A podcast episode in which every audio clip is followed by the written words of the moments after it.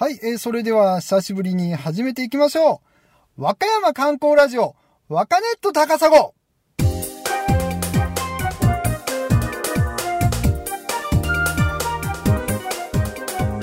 い、えーそういうことでですね、始まりました第13回ですね。もうね、あの、お盆休みの最後の日に撮らせていただいてますけども、ねえ、まあ、今年はね、あの、台風の影響で、もう高校野球、あの、だいぶね、遅れて始まりましたけども、ね、あの、和歌山代表のですよ、一律和歌山高校ね、もう惜しくもね、1回戦であの、サヨナラ負けしてしまってね、もうもうちょっとね、あの、甲子園でプレーする姿見たかったんですけどね、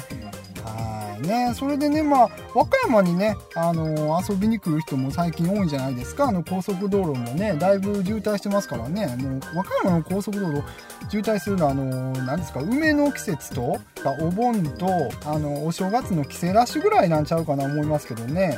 まあ、そういうことでね、出かけてる人ね、まあ、甲子園行ったりとか、和歌山の海に行ったりとか、いろんな人いますけども、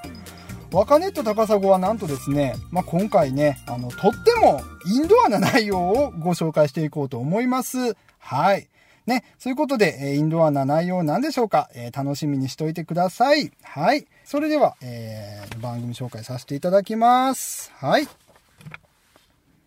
この番組は、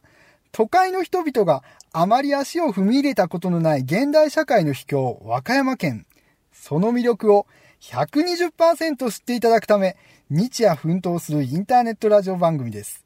この番組を聞けば、あなたも和歌山津案内人は、私、高砂児童丸が務めさせていただきます。はい、今日もよろしくお願いします。和歌山衛星予備校はい、え久しぶりにね、やりますね。和歌山衛星予備校。このコーナーは、えリスナーの皆様と一緒にね、和歌山学っていうのを勉強して、あの、語り合おうっていうコーナーですね。はい。まあ、今回ね、あのー何を話しますかと言いますと、まあ、とってもインドアな内容でいきますよとさっき言ってましたけども、まあ、以前にね、あの、知人に、和歌山のね、サブカルの世界での扱いっていうのがどんな風になってるのか、えー調べてみたらどうやろうかっていうのを言われたんでね、まあそれでね、あの、お盆のこの比較的時間のある時期にちょっとやってみようかな思いましてね、あの、やっていこうと思います。はい。まあね、あの、和歌山なんですか。まあゲームでも出てきますよ、結構ね。あの、今やったらなんかそのご当地でね、全国のキャラクターが出てくるスマートフォンのゲームやったりとか、なんかいろんな地域のね、あの文化をちょっと元にして、なんかそういうゲーム作ったりとかね、もうネットでこんなん遊べるやつとかいろいろあるじゃないですか。まあこういうのがね、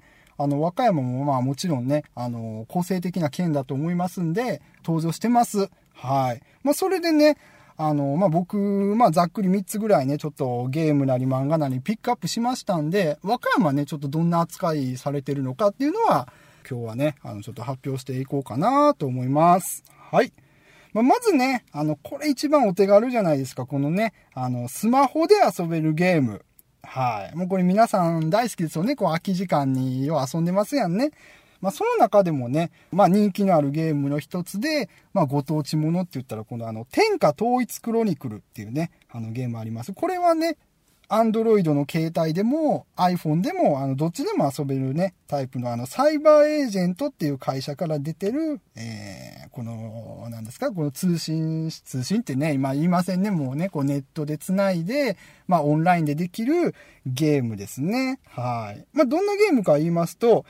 同じ県所属のプレイヤーとともに、えっ、と、まあ、全国47都道府県の中で全国1位を目指すカードゲームです。だからカードゲームをその、携帯、あの、スマホの中でやってるような感じですよね。はい。まあね、これ、和歌山のあのキャラクターのカードとかありまして、まあ僕もね、その冒頭の部分ぐらいしかちょっとプレイ結局しなかったんですけども、ね、あの、武蔵坊弁慶だったりね、あの、安珍清姫伝説の清姫やったりね、そういうキャラクターが出てて、なんか清姫は、ななんですかね、なんかあの、海の、なんか、なんかその蛇っていうよりもね、なんか海の神様みたいなね、なんか綺麗なお姉ちゃんの絵でしたね、これはね。だから、ちょっと、あのーだいぶ、こ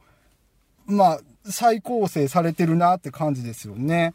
はあ。まあね、このゲームもちょっとだけやってみたんですけども、まあ、悲しいかな。和歌山のね、順位ね、あのー、全国で、まあ、47都道府県中41位やったんで、まあ、これはね、和歌山の人がそんなに今、プレイヤーさんいないのか、もうあえて和歌山っていうくくりで参加してないのか、まあ、単純に和歌山の人がゲームで弱いんか知りませんけども、まあちょっと41位というね、あの、順位ですね。もうちょっと頑張ってほしいんですけども、まあ僕もね、プレイしてないんで、まあ人のことはちょっと言えませんね。はい。はい。まあ、これはね、スマートフォンで遊べるタイプのゲームですよ。で、スマートフォン以外でもなんか今あるじゃないですか、その PS ビーターとかね、あんなあの Wi-Fi で、何ですか？ね、あのオンラインでできたりとかしますし、まあ、PS ビータ以外でも、なんかもうアニメ化までね、されてるようなゲームありました、これね。はい。それが、えー、ご当地魔法少女が活躍する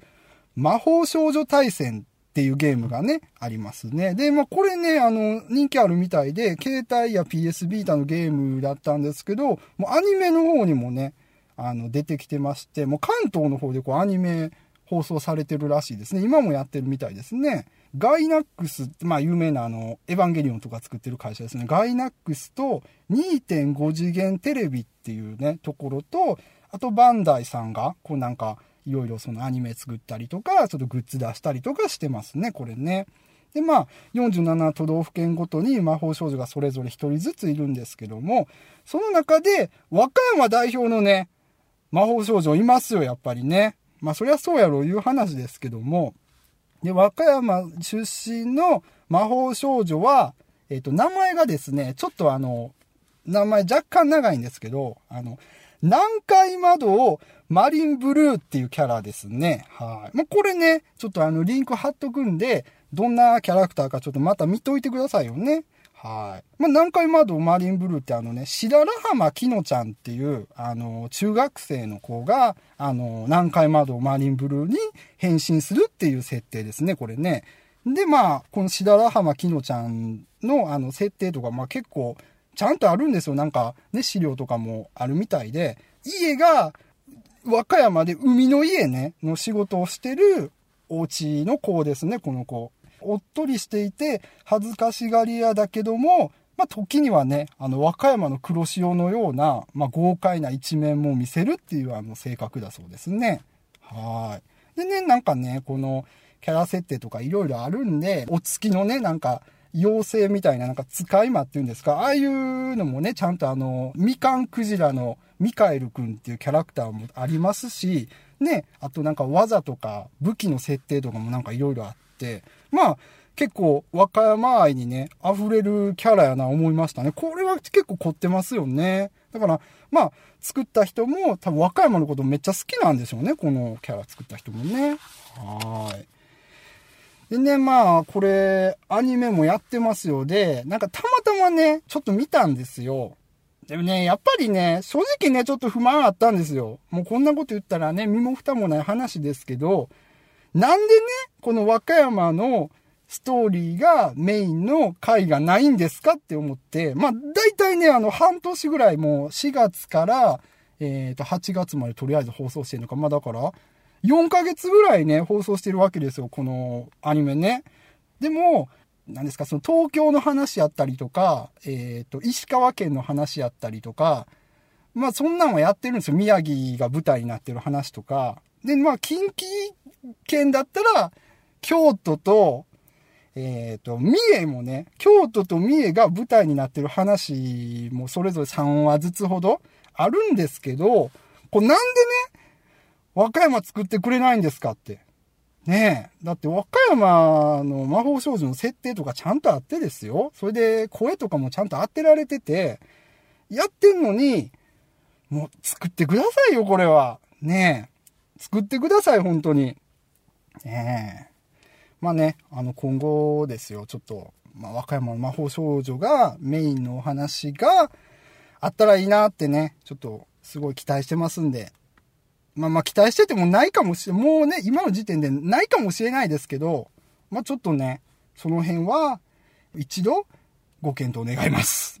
まあそんなんはね、あのー、まあ一、なんですか、視聴者の、まあ結構勝手な発言かな思いますんでね。まあね、次ちょっとすごい有名なね、作品、もう一回次扱いますんで、そこではね、どんな風に扱われてるかっていうのを、あの、紹介させていただきます。はい。えー、まあそういうことでね、はい、あのー、第2回戦始まりました。漫画ではね、どうなってるかっていうことですよね。なんか一時ね、結構流行った、流行った作品です。次紹介するのは、あの、うちのとこではっていう漫画あったと思うんですけど、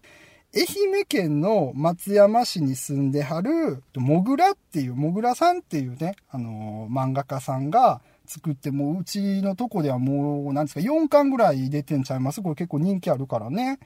はい。まあ、この人は、あの、四国の人なんですけど、もう全国のね、都道府県の人柄とか、県民性とか、まあ結構研究してはって、それをもとに、なんか、あるじゃないですか、そのちょっと前も擬人化とか、ね、あったじゃないですか。あの、ヘタリアが流行ってた時期ですよ。あの擬人化で、この人あの、和歌山のね、キャラクター作ってくれたんですよ。ね。で、まあ、和歌山キャラクターの性格とかね、こう、絵とかあったんで、まあ、それ見て僕今から喋っていきますね。はい。まあ、和歌山のね、キャラ、あの、15歳のなんかガッツポーズしてる、えっ、ー、と、ポニーテールの女の子なんですよね、和歌山のキャラ。で、なんか説明が書いてて、はい、読んでいきますね。険しい紀伊山地では交通の便が悪いため、地域を一つにまとめる強い指導者は存在しなかったが、高野山の総兵、最下州の鉄砲隊、熊野水軍などなどと、小勢力ながら歴史の流れを変える軍事的集団が多数存在した。あまあまあそうですね。で、現代でも男勝りで豪快。だが、2004年世界文化遺産認定、世界最大の広域指定聖地にして三景堂を持つというミステリアスな面も。一つの宗教文化圏であるが、故に近畿の中でも独特の性格。黒潮の影響で温暖な気候であり、気象は温厚で素直、楽天的。まあまあそうかもしれませんね。江戸時代には徳川御三家の一つとなり、プライドが高くなったと言われる。その時に倹約政策を徹底され、貯蓄好きとなった。はい。もうこのもぐらさんの書いてる和歌山のキャラっていうのはこんな感じだそうですね。はい。まあでもこれ結構まとえてるんじゃないですか？これはね。なんか、和歌山の人ってこう、いろいろ活動するときになんか一つにガッてまとまって大きい団体とか作らずに、やっぱりなんかこう、すごい仲いい者同士だけで、なんかこう、小規模な集団作ってやるそうなんですよ。それはね、もうこれ当たってるんかな思いますね。だから、その何ですか？戦国時代とか、あの中世の時代の高野山の僧兵やったり、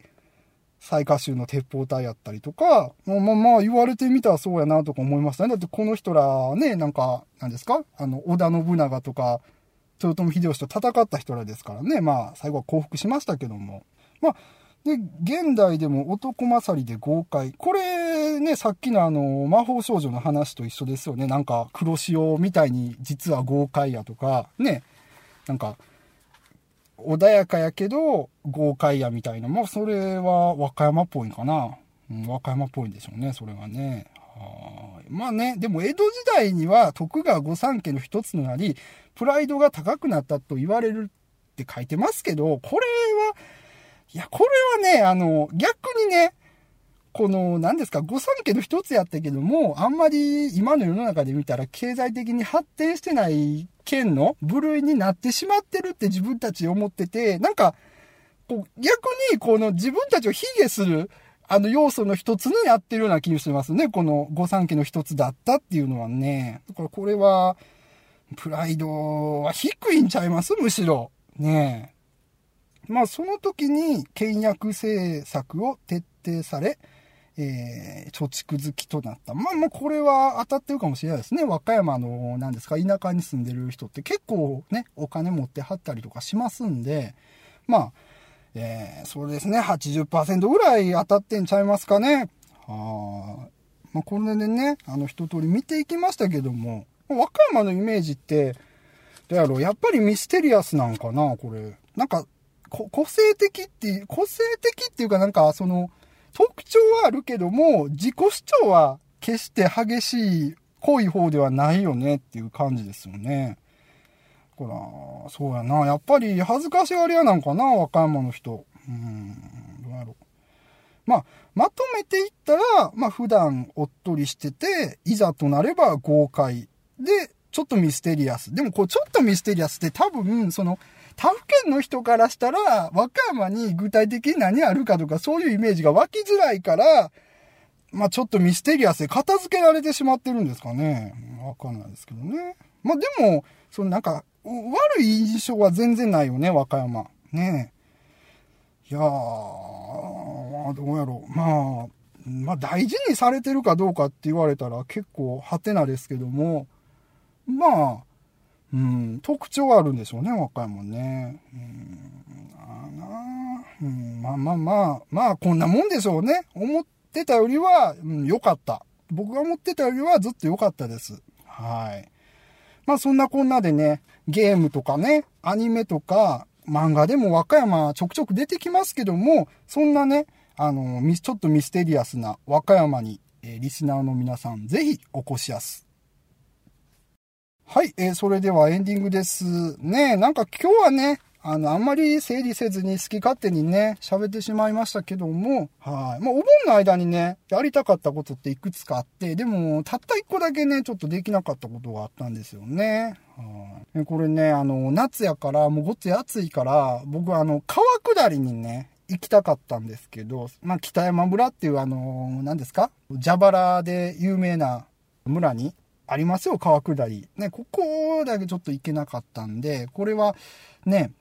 まあ10月ぐらいまでやってるみたいなんで、まあ機会があればね、あの足運びたいなって思ってますね。はい。まあね、実は、まあ、9月になっても、この和歌山の観光スポット結構遊べるとこありますんで、ね、サーフィンとかも意外と9月までやってるらしいですよ、これ。ね。まあまあ、それは当たり前か全国的な話なんですかね。だからまあ、ちょっとね、あの、夏バタバタしてて、和歌山に遊びに来れなかった、和歌山を堪能できなかったという方は、まあ、9月、10月でも、あの、観光地ありますんで、ちょっとね、空いて涼しくなった時ぐらいに、また、我々の県に、ぜひ来てください。はい。ねえ。まあね、あの、何ですか、僕も、まあ、知らん部分とか結構あると思うんで、もしね、サブカル関係で和歌山こんなに個性的やでとか、こんなにおもろいキャラおるでとかありましたらね、あの番組宛てにメールのお便りなりいただければなと思いますね。はい。ということでね、あのー、何ですか、8月も半分終わってしまいましたけども、残り少ない夏を、えー、皆さん楽しく過ごしてください。はい。案内人は私、高砂次郎丸でした。ありがとうございました。Thank you.